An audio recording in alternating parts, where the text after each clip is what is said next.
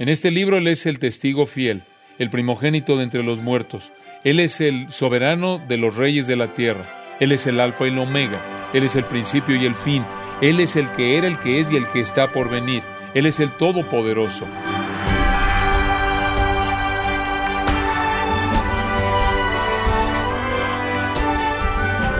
Tal vez usted ha pensado que entender la profecía bíblica y particularmente el libro de Apocalipsis es casi imposible. Como usted, estimado oyente, puede atravesar todo un simbolismo y llegar a comprender de manera simple la verdad acerca de lo que puede esperar en el futuro? John MacArthur le continuará ayudando a aclarar la confusión acerca del libro de Apocalipsis mientras continuamos nuestro estudio titulado De regreso al futuro, aquí en gracia a vosotros. Abramos nuestras Biblias en el libro de Apocalipsis. Apocalipsis capítulo 1, versículos 1 al 3. La revelación de Jesucristo que Dios le dio para manifestar a sus siervos las cosas que deben suceder pronto, y la declaró enviándola por medio de su ángel a su siervo Juan, que ha dado testimonio de la palabra de Dios y del testimonio de Jesucristo y de todas las cosas que ha visto Bienaventurado el que lee y los que oyen las palabras de esta profecía y guardan las cosas en ella escritas, porque el tiempo está cerca. Y después en el versículo 4, él realmente comienza a escribir cuando dice Juan a las siete iglesias. Pero antes de que esa carta, la cual comienza en el versículo 4, encontramos esta maravillosa introducción en los primeros tres versículos. Y entonces lo que quiero que hagamos para ayudarnos conforme nos orientamos hacia este libro y es muy importante, es muy esencial, es ver estos tres versículos y ver los componentes de esa introducción que nos colocan con los grandes asuntos, nos acercan a los grandes asuntos y a los grandes temas de este libro. Ahora, para hacer eso, quiero dividir la introducción en varios componentes y compartirlos uno a la vez. Y conforme los vemos, ellos nos introducirán a este libro que es maravillosamente rico. En primer lugar, Juan en su introducción habla con respecto al libro de Apocalipsis acerca de su naturaleza esencial, su naturaleza esencial. El versículo 1 dice, la revelación. Ahora tenemos que detenernos ahí. La naturaleza de este libro es que es una revelación, es la revelación, es la clave para todo lo que sigue. Aquí hay verdades que han estado encubiertas y ahora son reveladas. Hay verdades en el libro de Apocalipsis que fueron llevadas prácticamente en la espalda, por así decirlo, de símbolos, llevadas en la espalda de figuras de dicción en el Antiguo Testamento. Hay verdades en el libro de Apocalipsis que fueron veladas en idioma profético en el Antiguo Testamento. Aunque no hay citas directas del Antiguo Testamento en este libro entero, no hay citas directas en los 404 versículos, no hay menos de 275 referencias o algún tipo de, afirmación que se relaciona o se conecta con verdad profética del Antiguo Testamento. Las relaciones no están en términos de citas, sino en términos de conexiones y referencias más bien que citas directas. Es un libro que está lleno con la revelación, el descubrimiento de aquello que solo fue sugerido inicialmente en el Antiguo Testamento. Además, es obvio para cualquier lector del libro de Apocalipsis que Juan debió haber tenido esto en su propia mente conforme escribió bajo la inspiración del Espíritu Santo la enseñanza de Jesús en el discurso del Monte de los Olivos de Mateo 24 y 25. Y conforme veremos al avanzar a lo largo del libro, hay muchos, muchos paralelos a la enseñanza de nuestro Señor en ese gran discurso, el cual está registrado en Mateo 24 y 25. Tanto ha sido revelado acerca del regreso de Cristo en el Antiguo Testamento y en el Nuevo Testamento a través de la enseñanza del Señor Jesús mismo. Entonces, es también verdad que Pablo tuvo mucho que decir acerca de la venida de Cristo, tanto en el rapto de la iglesia y después en el juicio que él traerá sobre los impíos.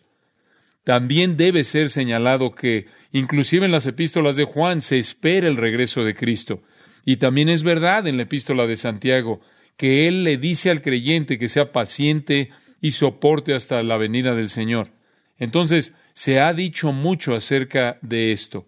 Y lo vuelvo a decir, algo de esto en figuras y algo de esto en símbolos y algo de esto en profecías veladas y en generalizaciones en literatura profética del Antiguo Testamento, algo de ello también muy específico y después de nuevo en el Nuevo Testamento. Pero aquí en Apocalipsis hay una explosión de detalle acerca del regreso de Jesucristo.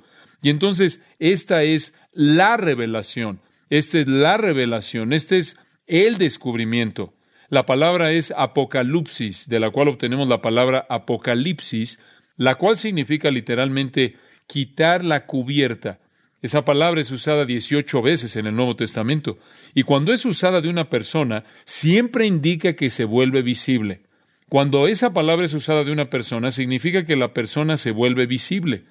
Y entonces lo que tiene usted aquí es la verdad que se vuelve visible de manera clara. La palabra apocalipsis es usada en primer lugar o por primera vez en Lucas 2, y solo necesito mostrárselas para que puedan tener un sentido de cómo es usada, porque eso necesita estar en su mente conforme piensa acerca de esta palabra en relación al libro de Apocalipsis. En Lucas, capítulo 2, versículo 28, tenemos ahí a los padres del Señor trayéndolo al templo el bebé Jesús, en donde es encontrado por un hombre llamado Simeón, y dice en Lucas 2, versículo 25, Y aquí había en Jerusalén un hombre llamado Simeón, y este hombre justo y piadoso esperaba la consolación de Israel, y el Espíritu Santo estaba sobre él. Y él toma al bebé en el versículo 28 en sus brazos, y con el bebé Jesús en sus brazos, él bendijo a Dios y dijo, ahí en el versículo 28, ahora Señor, 29, despides a tu siervo en paz, conforme a tu palabra, porque han visto mis ojos tu salvación, la cual has preparado en presencia de todos los pueblos, luz para revelación a los gentiles y gloria de tu pueblo Israel. Ahí está la palabra Apocalipsis, una luz de Apocalipsis, un descubrimiento, Literalmente en este caso una persona hecha visible. Ahora el Mesías, el Cristo, el Salvador ha sido hecho visible. En Primera de Pedro la palabra es traducida aparición. En Primera de Corintios 1.7 es traducida venida o llegada. En Romanos 8.19 manifestación. Entonces significa todo eso un descubrimiento, alguien hecho visible, el hecho de que una persona resplandece para que todas la vean, la aparición, la llegada, la manifestación, esa es su esencia. Ahora, hay verdad en la declaración de que toda la escritura es revelación. Eso es verdad. Pero en un sentido muy especial, este libro es la revelación. Es la revelación, observen, de Jesucristo. Revela a Jesucristo brillando, siendo descubierto. Aquí vemos la gloria refulgente de Cristo revelada. Ahora, muchas personas dan por sentado, y necesito comentar acerca de esto, que este libro esconde cosas. La gente lee este libro y está absolutamente confundida por él. La gente lo lee y asume que es algún tipo de, de adivinanza misteriosa, extraña, exótica, imposible de resolver, algún tipo de rompecabezas que el hombre nunca podría entender. Asumen que es vago, u oscuro, complejo, incomprensible y confuso. Pero este libro no es la cobertura, no es el encubrimiento, este libro es la revelación. Y es importante señalar eso. No es la cobertura, sino que es la revelación, el descubrimiento. ¿Y qué es lo que revela? ¿Qué es lo que descubre? Bueno, muchas cosas, muchas cosas. Conforme vemos este libro, vamos a encontrar que revela advertencias a la iglesia acerca de sus pecados en los que cae con frecuencia. Revela instrucción a la iglesia acerca de la necesidad de santidad. Revela el poder asombroso y la fortaleza vencedora, gloriosa de Cristo y el cristiano sobre el pecado y Satanás. Revela el triunfo definitivo de los creyentes que son matados por la causa de Cristo. Revela la gloria de la adoración. Revela el fin de la historia humana. Revela el marco político final del mundo. Revela el triunfo del propósito salvador de Dios. Revela la carrera del anticristo y la batalla final del Armagedón y la alineación de las naciones del mundo. Revela la necesidad de pelear contra las fuerzas de la maldad de manera paciente. Revela las glorias del reino de Cristo en la tierra y en los nuevos cielos y en la nueva tierra. Revela el triunfo definitivo de los propósitos salvadores de Dios sin importar lo que Satanás trata de hacer. Revela la victoria de Cristo sobre todos los poderes humanos y demoníacos. Revela el final de Satanás y el final del pecado. Es lo opuesto a un rompecabezas, es lo opuesto a un misterio. No es encubrir algo, no es esconder algo, sino que es un descubrimiento, una revelación. Y entonces decimos que su naturaleza esencial es que es la revelación y esa palabra es escogida con mucho cuidado por Juan. Es el apocalipsis, es el descubrimiento, es el descubrimiento de detalles que hasta este punto en la historia habían sido escondidos de la perspectiva humana. La historia del fin del universo y cómo se llevará a cabo y lo que vendrá después de eso. De hecho, la mejor manera de decirlo es que es una, una historia de primera página del futuro del mundo escrito por alguien que estuvo ahí, que estuvo ahí. Si pudiera titular el estudio de Apocalipsis con un concepto contemporáneo, lo titularía De regreso al futuro. Entonces, esa es su naturaleza esencial, es revelación.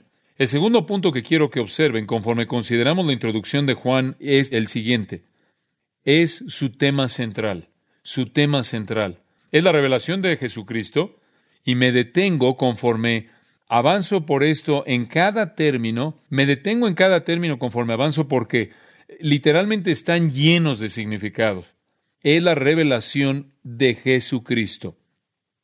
Ahora, algunas personas piensan que eso significa que el libro es de Jesucristo. Bueno, ciertamente en un sentido es verdad eso.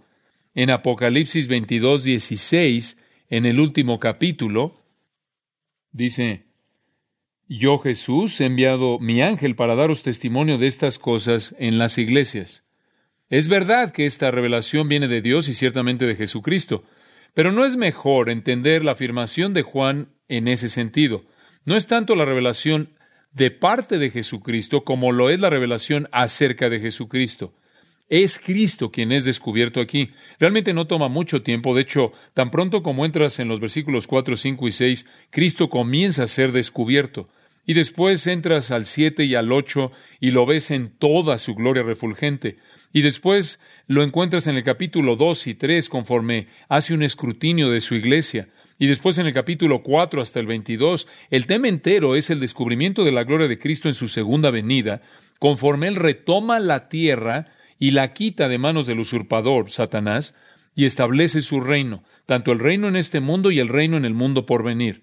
Es Cristo quien lo descubrió, es Cristo quien es manifiesto, es Cristo quien es descubierto, es Cristo presentado en gloria, Cristo presentado en majestad. Ahora, en ese sentido, quizás entenderá usted lo que quiero decir si le digo que es muy parecido a los evangelios, Mateo, Marcos, Lucas y Juan. Solo en este sentido se distingue, en este gran sentido se distingue. Los evangelios descubrieron a Cristo en su primera venida en humillación. El libro de Apocalipsis descubre a Cristo en su segunda venida en exaltación. El tema de Mateo, Marcos, Lucas y Juan es Jesucristo en su humillación. El tema de Apocalipsis es Jesucristo en su exaltación pero Él es el tema. Este es el Apocalipsis. Este es el Apocalipsis de Jesucristo. Es el descubrimiento de Jesucristo. Por cierto, esa frase es usada en otros lugares en el Nuevo Testamento. En 1 Corintios capítulo 1, versículo 7 dice que estamos esperando con, con expectativa la apocalipsis de Jesucristo. El apocalipsis, el descubrimiento de Jesucristo. En 2 de Tesalonicenses capítulo 1 y versículo 7 dice, el Señor Jesucristo será revelado o manifestado. Ahí está esa misma frase, el Apocalipsis Jesús o Jesucristo. La encontramos ahí, ese mismo texto en 2 de Tesalonicenses capítulo 1. Inclusive Pedro usa la misma frase en 1 de Pedro 1.7. Él dice, seremos hallados para alabanza, gloria y honra en el Apocalipsis de Jesucristo, la venida de Jesucristo. Las mismas palabras aparecen en otro texto y quiero que lo vean. Gálatas capítulo 1. Gálatas capítulo 1. Y aquí creo encontramos una nota muy importante para que no malentendamos su significado. En Gálatas capítulo 1 Pablo está hablando de cómo él ahora predica el Evangelio y en el versículo 11, él dice, Mas os hago saber, hermanos, que el Evangelio anunciado por mí no es según hombre, no es de acuerdo con el hombre. Él dice, no recibí mi mensaje de una fuente humana. Versículo 12, pues yo ni lo recibí ni lo aprendí de hombre alguno, sino por una apocalipsis Jesucristo. Y él quiere decir aquí no una revelación de Cristo, sino una revelación de Jesucristo. En otras palabras, recibí mi evangelio cuando Dios me entregó la verdad acerca de Cristo. Para ver que eso es lo que él significa, solo necesitas leer un poco más adelante, versículo 13, cuando dice, porque ya habéis oído acerca de mi conducta en otro tiempo en el judaísmo, que perseguía sobremanera la iglesia de Dios y la asolaba, y en el judaísmo aventajaba a muchos de mis contemporáneos en mi nación, siendo mucho más celoso de las tradiciones de mis padres. Pero cuando agradó a Dios, que me apartó desde el vientre de mi madre y me llamó por su gracia, revelar a su Hijo en mí para que yo le predicase entre los gentiles, no consulté enseguida con carne y sangre y demás. Él dice, yo recibí una revelación de Jesucristo, del Dios que me llamó a través de su gracia, y le agradó revelar a su Hijo. Entonces, cada uno de estos usos de esta misma frase, Apocalipsis Jesucristo, son coherentes con la idea de que esta es una revelación acerca de Jesucristo, no una revelación de parte de Jesucristo que el escritor tiene en mente. Ahora, de regreso al libro de Apocalipsis. Lo que él está diciendo aquí es que Jesucristo es el gran tema central de este libro, el cual cierra la Biblia.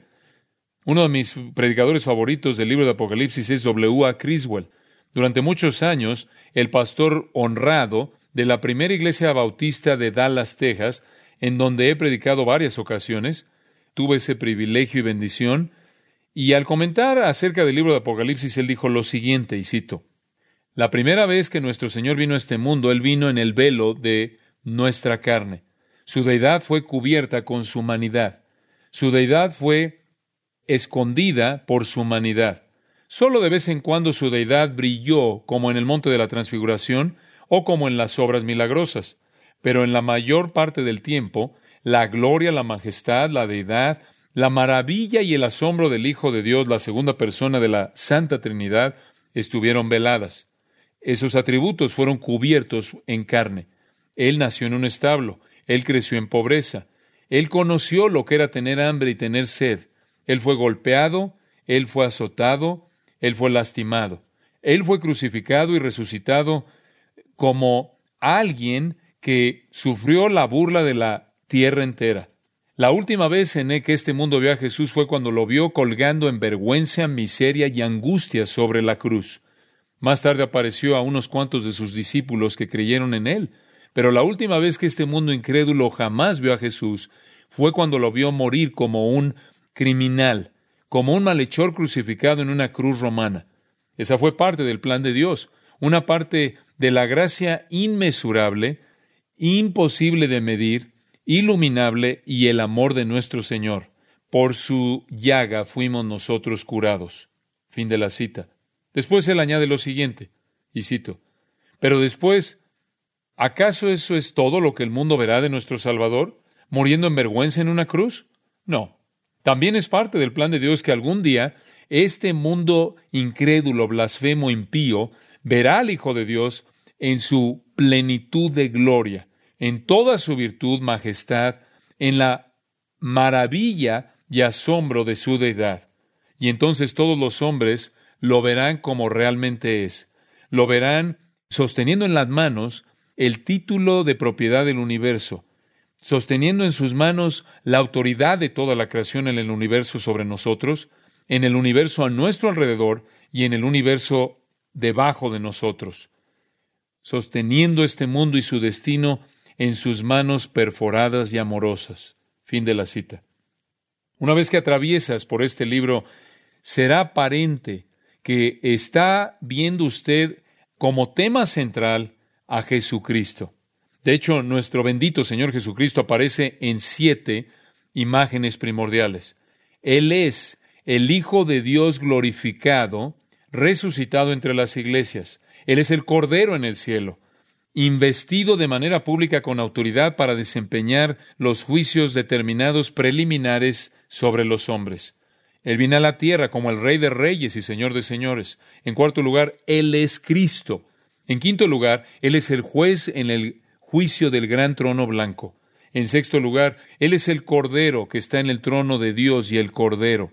En séptimo lugar, Él es yo, Jesús, la raíz y la simiente de David, la estrella resplandeciente de la mañana. Y no sea que piense usted que solo hay siete veces en este libro en las que se habla de Jesús. Le voy a dar una lista de los otros títulos que él lleva. En este libro él es el testigo fiel, el primogénito de entre los muertos. Él es el soberano de los reyes de la tierra. Él es el alfa y el omega. Él es el principio y el fin. Él es el que era, el que es y el que está por venir. Él es el todopoderoso. Él es el primero y el postrero. Él es el Hijo del hombre. Él es el que vive. Él es el que tiene en su mano las siete estrellas, esto es en su diestra, el que camina en medio de los siete candeleros de oro. Él es el que tiene la espada filosa de dos filos. Él es el Hijo de Dios. Él es el que tiene ojos como llama de fuego y pies como bronce bruñido.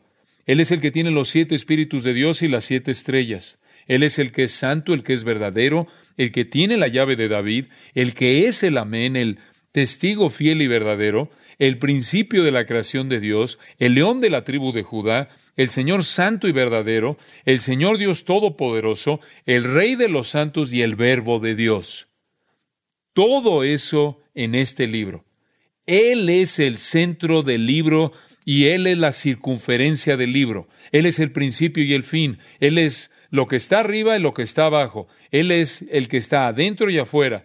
Él está por encima y por abajo. Los cielos son abiertos en este libro y va a haber una visión de Jesucristo, no en humildad, Jesucristo siempre visto en gloria majestuosa, nunca en humillación.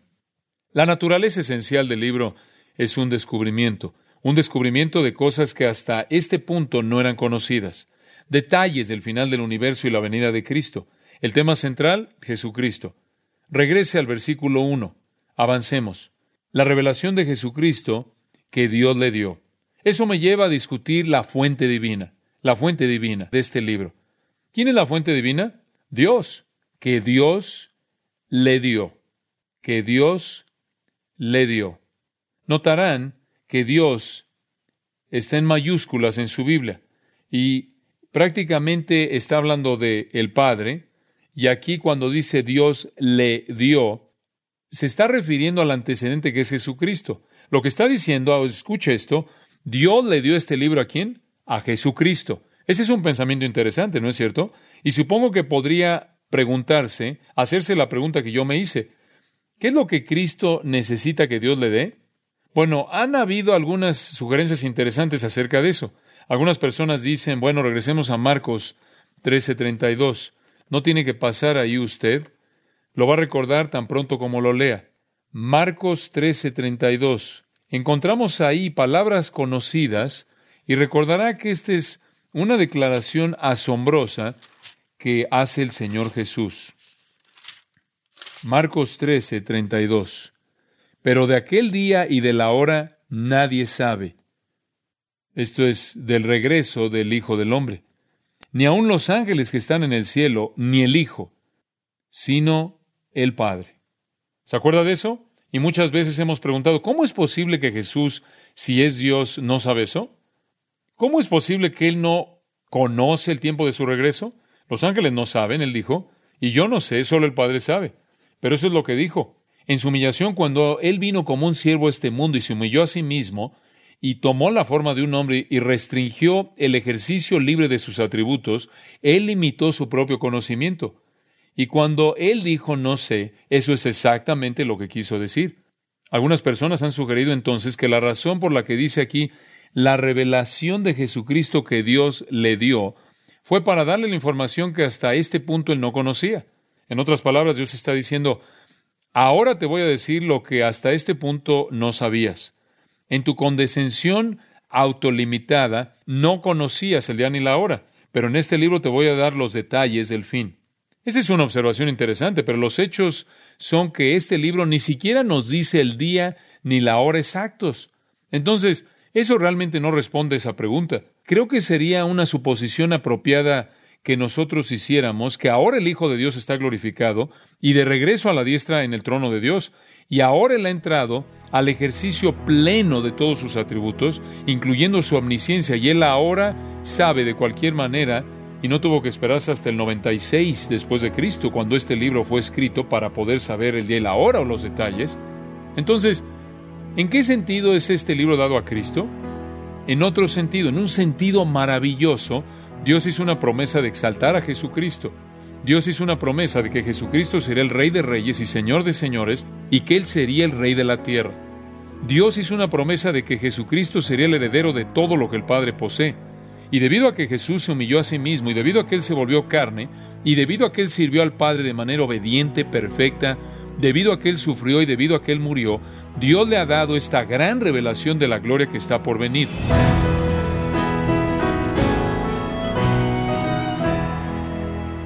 el regreso del Rey exaltado, el juicio futuro de los impíos, la culminación de todas las promesas de Dios, eso es lo que revela el libro de Apocalipsis, y eso es lo que John MacArthur le ha mostrado en su estudio de hoy titulado De regreso al futuro, aquí en gracia a vosotros.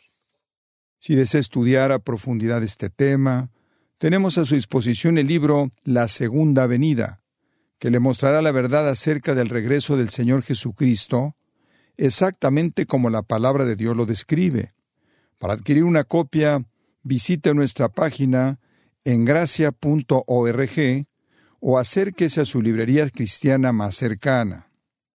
Recuerde, estimado oyente, que usted puede bajar todos los sermones del pastor John MacArthur que tenemos gratuitamente o adquirirlos si quiere usted obsequiarlos a otros en nuestra página en gracia.org. Si tiene alguna pregunta o desea conocer más de nuestro ministerio, como son todos los libros del pastor John MacArthur en español, o los sermones en CD, que también usted puede adquirir, escríbanos y por favor mencione la estación de radio por medio de la cual usted nos escucha en gracia a vosotros. Es importante conocer no solo el país y ciudad de donde usted nos escucha, sino también la radio.